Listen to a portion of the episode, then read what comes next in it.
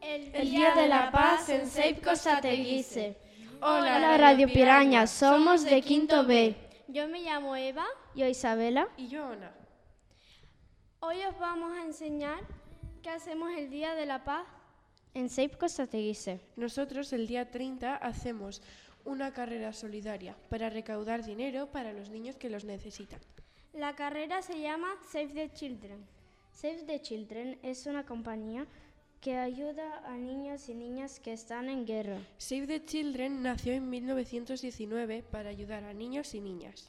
Hoy, más de 100 años después, la organización sigue trabajando.